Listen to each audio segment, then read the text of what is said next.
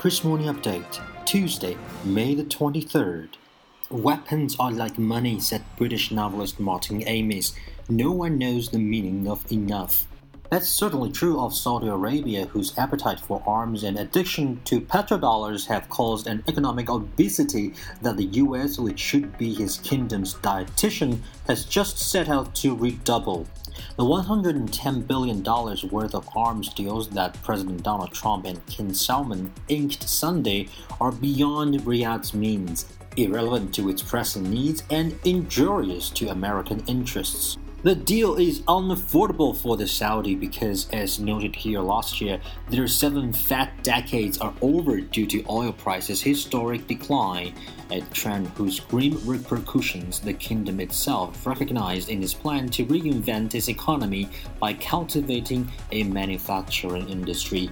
Riyadh's boasting last fall that it had cut the budget deficit by nearly a quarter from 376 billion riyals to 297 billion did not change the basic fact that it had begun to spend money it didn't have, something it never previously did. With more than $500 billion in foreign currency reserves and third largest such pile in the world, one might think Saudi cash is bottomless. However, as recently as 2014, those reserves stood at $737 billion, meaning that within a mere three years, the kingdom's forex reserve plummeted by 30%, while overspending caused a staggering budget deficit of 13% of gross domestic product. It was the direct result of the plunging oil prices over the period by more than 60% and the market's way of messaging Riyadh it had better spend less, earn more, diversify its economy, and make much better use of its workforce.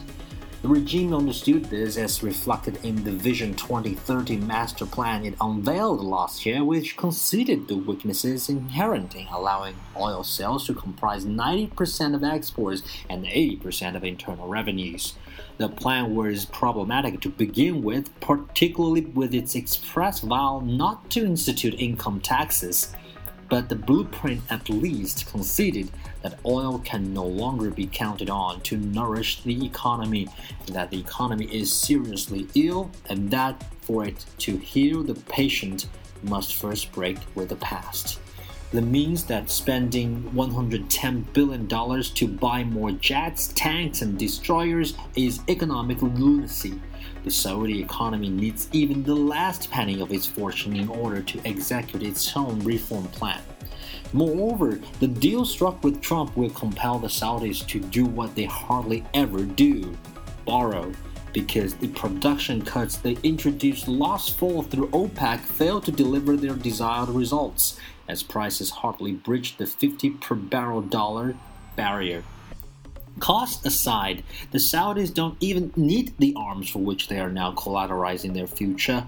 Saudi defense spending already is the world's third highest after the United States and China, according to International Institute of Strategic Studies. The Saudi sense of threat from Iran is well funded, especially considering Tehran's ignition of a civil war in Riyadh's Yemeni backyard.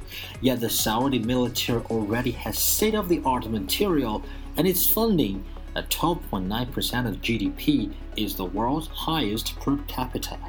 Despite these resources, the Saudi military's performance in Yemen has been unimpressive. The Iranian intrusion was blocked, but the Saudi Air Force failed to decide the war not to chase out of Arabian Peninsula the Iranian advisors Riyadh sees as invaders. More jets, boats, and guns will offset none of this, other than multiply the kind of havoc Saudi jets have already wreaked on Sanaa. What needs to change is the handling of the expensive weapons the Saudis already have, and that can only be done through the social overhaul. In this regard, the educational reform that the Saudi master plans rightly hails. Now, there will be no money for this plan worse the Saudis have promised to take $65 billion from their sovereign wealth fund and use it to develop U.S. infrastructure, a vow that made Trump boast that he and the Saudis are creating jobs, jobs, and jobs. Well, that's very nice, but those are American jobs, which are surely an urgent goal in its own right. But the Saudis need to create Saudi jobs, and that too is an American interest, lest young Saudis become frustrated, restless, and attentive to the very extremism that Trump had just admonished them to shun. Saudi arms purchases are rational. The kingdom has a real enemy half an hour's flight to the east. Yet, in its military scale, financial price, and social costs, the deal they just struck with Trump is irrational. The task of the kingdom's American patron is therefore not to perpetuate Riyadh's fiscal habits, but to help the Saudis to put their evaporating resources to much better use. This would be in keeping with the broader American interest, which is to make entire Middle East spend less on arms and more on factories, schools, and farms. Sadly, such a mindset entails a kind of rationality that can hardly be expected to inhabit the White House anytime soon. And that's our update on Tuesday. Stay tuned for our update on the 24th.